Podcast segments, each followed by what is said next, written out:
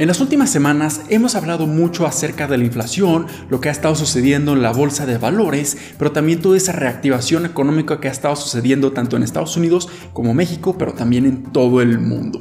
Lo más importante como inversionistas es siempre empezar a construir un portafolio que esté completamente fundamentado y diversificado para que tengamos exposición a distintos instrumentos financieros que probablemente no tengan esa correlación positiva en donde no sean afectados de la misma manera debido a diferentes situaciones económicas o diferentes climas económicos. Así que en este video vamos a explorar uno de los portafolios más populares en todo el mundo debido a esa gran fortaleza que tiene para sobrevivir la prueba del tiempo y todos los ciclos económicos que podamos estar sufriendo a lo largo de nuestra vida. El All Weather Portfolio o el portafolio para todos los climas de Rey Dalio.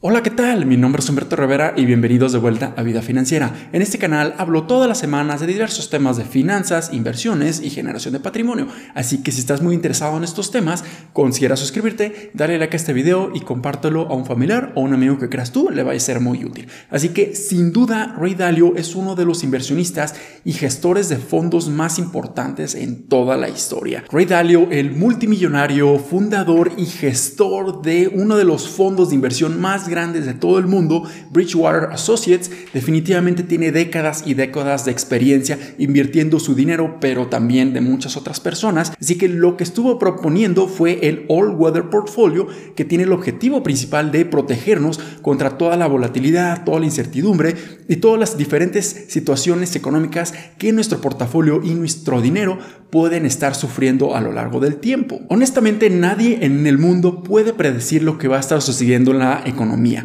pero debido a que este portafolio tiene muchísima exposición a diferentes instrumentos financieros que no tienen esa correlación directa entre ellos, esto nos puede ayudar muchísimo para mitigar toda esa volatilidad, todo ese riesgo y tener constancia en nuestro portafolio. Así que obviamente este portafolio no es para todos. Definitivamente es para aquellos que quieren tener esa estabilidad, esa seguridad y esa certeza económica para obtener rendimientos interesantes a lo largo del tiempo, pero esto va a ser constante, esto va a ser periódico y va a requerir muchísima disciplina de nuestra parte. Para construir este portafolio de inversiones, Rey Dalio propone cuatro principales efectos o fenómenos económicos que pueden afectar todos los distintos instrumentos financieros que nosotros podemos adquirir con el tiempo. El primero es la inflación, que es el crecimiento en el precio de los productos o servicios, la deflación, que es la reducción o el decremento de esos precios en los productos o servicios, el crecimiento económico y también la contracción económica. Sugiere tener exposición a tres principales activos financieros. Primeramente, sugiere que tengamos un 55% de exposición en bonos o renta fija, un 30% en acciones o en la bolsa de valores y finalmente propone tener un 15% en commodities o materias primas. De esta manera vamos a tener muchísima diversificación y vamos a tener tener instrumentos financieros que probablemente se puedan comportar o desempeñar de una diferente manera dependiendo de todos estos factores económicos antes mencionados. Con esta asignación de los activos se espera tener una muy buena diversificación, un crecimiento constante, pero también teniendo el menor riesgo y la menor volatilidad posible en nuestro portafolio. Y ahora vamos a explorar cada uno de los instrumentos financieros que Ray Dalio sugiere tener en nuestro portafolio y ejemplos de qué instrumentos financieros nosotros podemos adquirir en la vida real para replicar este mismo. Sin duda, el mayor porcentaje de este portafolio lo conforman bonos gubernamentales y esto es simplemente para tener esa estabilidad económica, esa certeza de que vamos a obtener renta fija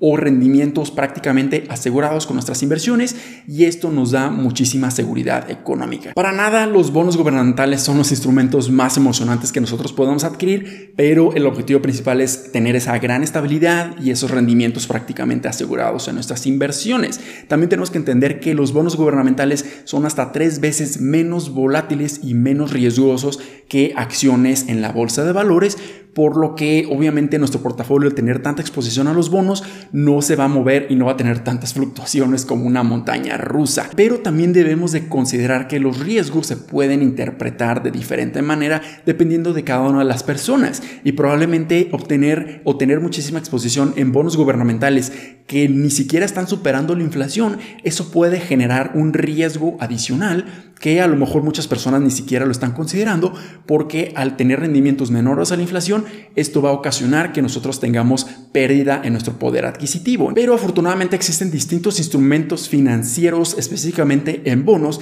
que nosotros podemos utilizar para protegernos directamente de la inflación. Y en un momento los vamos a platicar. Así que ese 55% que Rey Dalio está proponiendo tener en exposición en bonos gubernamentales, sí es bastante elevado, pero tiene una razón. La estabilidad es muy muy importante en este portafolio y si nosotros estamos buscando eso, probablemente es una buena opción a considerar para construir o replicar esta estrategia de portafolio en nuestras inversiones específicas. También Rey Dalio sugiere dividir en dos subcategorías este porcentaje del 55% de bonos gubernamentales. El primero es tener exposición a bonos de mediano plazo con un 15% y el otro 40% sugiere tener exposición a bonos a muy largo plazo. De esta manera vamos a tener muchísima exposición a diferentes tipos de bonos gubernamentales y vamos a tener esa flexibilidad de elegir los que mejor se adecúen a nuestras necesidades. Entonces, en el caso de México, yo realmente sugiero que utilicemos la plataforma de CETES Directo porque esta tiene distintos bonos que se pueden adecuar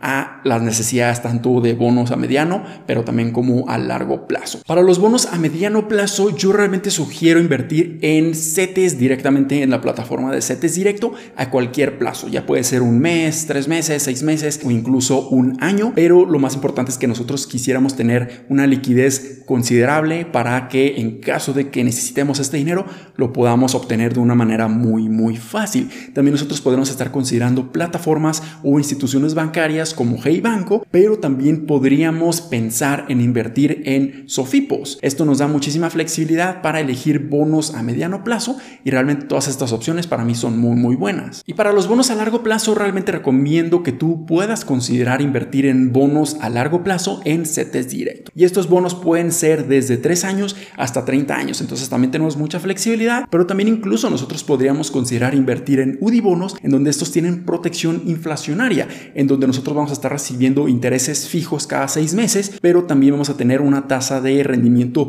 variable, por así decirlo, pero que está ajustada a las UDIs. Y para aquellos que quieren tener exposición a Estados Unidos, bonos específicamente de la tesorería del gobierno federal de Estados Unidos, probablemente pueden considerar invertir en VGIT para bonos a mediano plazo o también podemos considerar VGLT para bonos a largo plazo, ya que tienen costos de administración muy muy bajos de tan solo 0.05% y de esta manera nosotros vamos a tener grande exposición a tanto el mercado nacional en el caso de México, pero también podríamos tener exposición al mercado de Estados Unidos. Si nosotros continuamos con el siguiente activo financiero principal, nos está sugiriendo Ray Dalio que tengamos exposición a acciones en la de valores con un 30%. Y probablemente esto sea bastante bajo a comparación de otros portafolios que nosotros podríamos estar considerando, pero esto es por una gran razón y es porque las acciones son hasta tres veces más volátiles que los bonos gubernamentales, por lo que sugiere que si quieres tener muchísima estabilidad en tu portafolio,